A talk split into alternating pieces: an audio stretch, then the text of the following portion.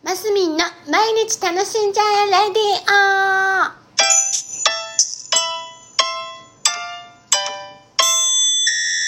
おはようございます。2022年3月23日、えー、水曜日、マスミンです。はい、今日は末っ子のんちゃんのお誕生日でございます。おめでとうございます。おめでとうございます。えっ、ー、と、何歳になったんだ ?2022 年か。2001年生まれなんですよ、彼女。三末っ子ののんちゃんね。えっ、ー、と、2001年生まれなんで、21歳になりましたね。はい。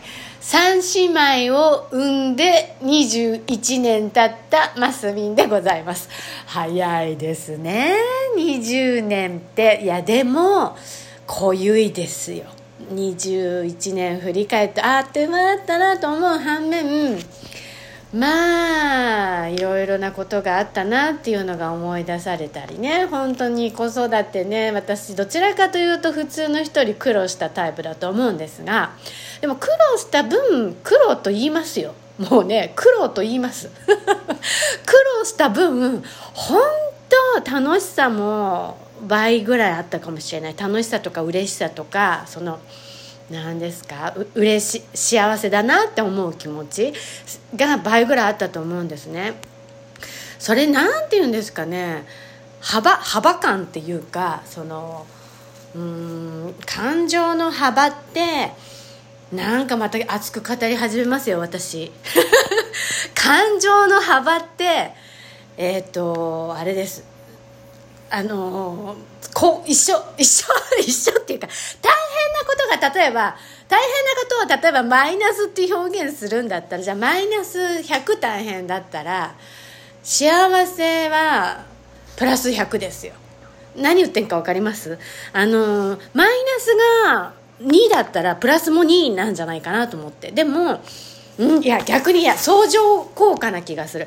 マイすっごい大変な100っていうマイナスマイナスの表現が合ってるかどうかですけどマイナス100って思ったらなんかねプラスの幸せ感情ってかける10ぐらいな気がするんですよね。私なんか今鉛筆持って語り始めましたよ。なんかそこに鉛筆があったから。なんかね大変な思いとか大変とかしんどいとかそういうのを経験すると今まで10ぐらいしか感じれなかった幸せを100ぐらい感じれちゃうんですよね。何なんでしょうこのね人の感覚って。でもそれを考えるとこう人を作った神様神様って私なんかすごい宗教とかそんなないんですけどこう全体をこう俯瞰した時にねこういう感情の構成を作ったあのー、作った神様 ってすごいなって思うの。あのマイナスがねだからたあのすごいネガティブな感情を持っちゃった時の後のその幸せ感を感じる時ってもともと持ってたよりバーって幸せを感じるからなんなんていうんですか？うん幸せなんですよ。だからね子育てはすごい大変でしたけどそのなんだろう大変だった分の10倍ぐらい幸せ感も感じさせてもらったのでね本当子育てさせていただいてありがとうございましたって。むしろその子育てを通して人生観っていうかなんか物事の考え方がもう本当にもう柔軟になっちゃったんでで俯瞰してみれる。っていうかいやまだまだ足りないことはいっぱいありますけどなんかね幸せです。のんちゃんの誕生日からどこ行ったんだみたいな感じ。ねのんちゃん今一生懸命あの人生を楽しんでる最中ですがもう今あの東京の方に行っちゃってるのでね。どんな状況なのかよく分かんないんですけど。でもね若い時って若い時の苦労は買ってでもしろっていうのでね、まあ、いろんな人生経験を重ねていてね。あの辛いこともあるんでしょうけど。うちの子供たちって別で暮らしてる子供たちって1ミリも連絡来ないんですよ。びっくりでしょ？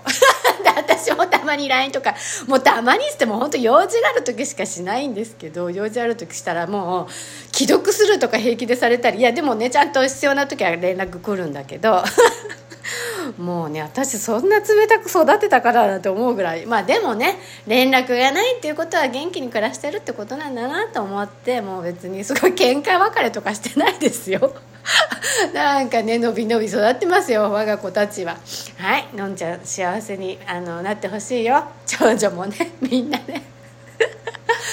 はいそんなお誕生日を迎えたのんちゃんのお話でございました。はい皆さん今日も楽しんでますみんでした。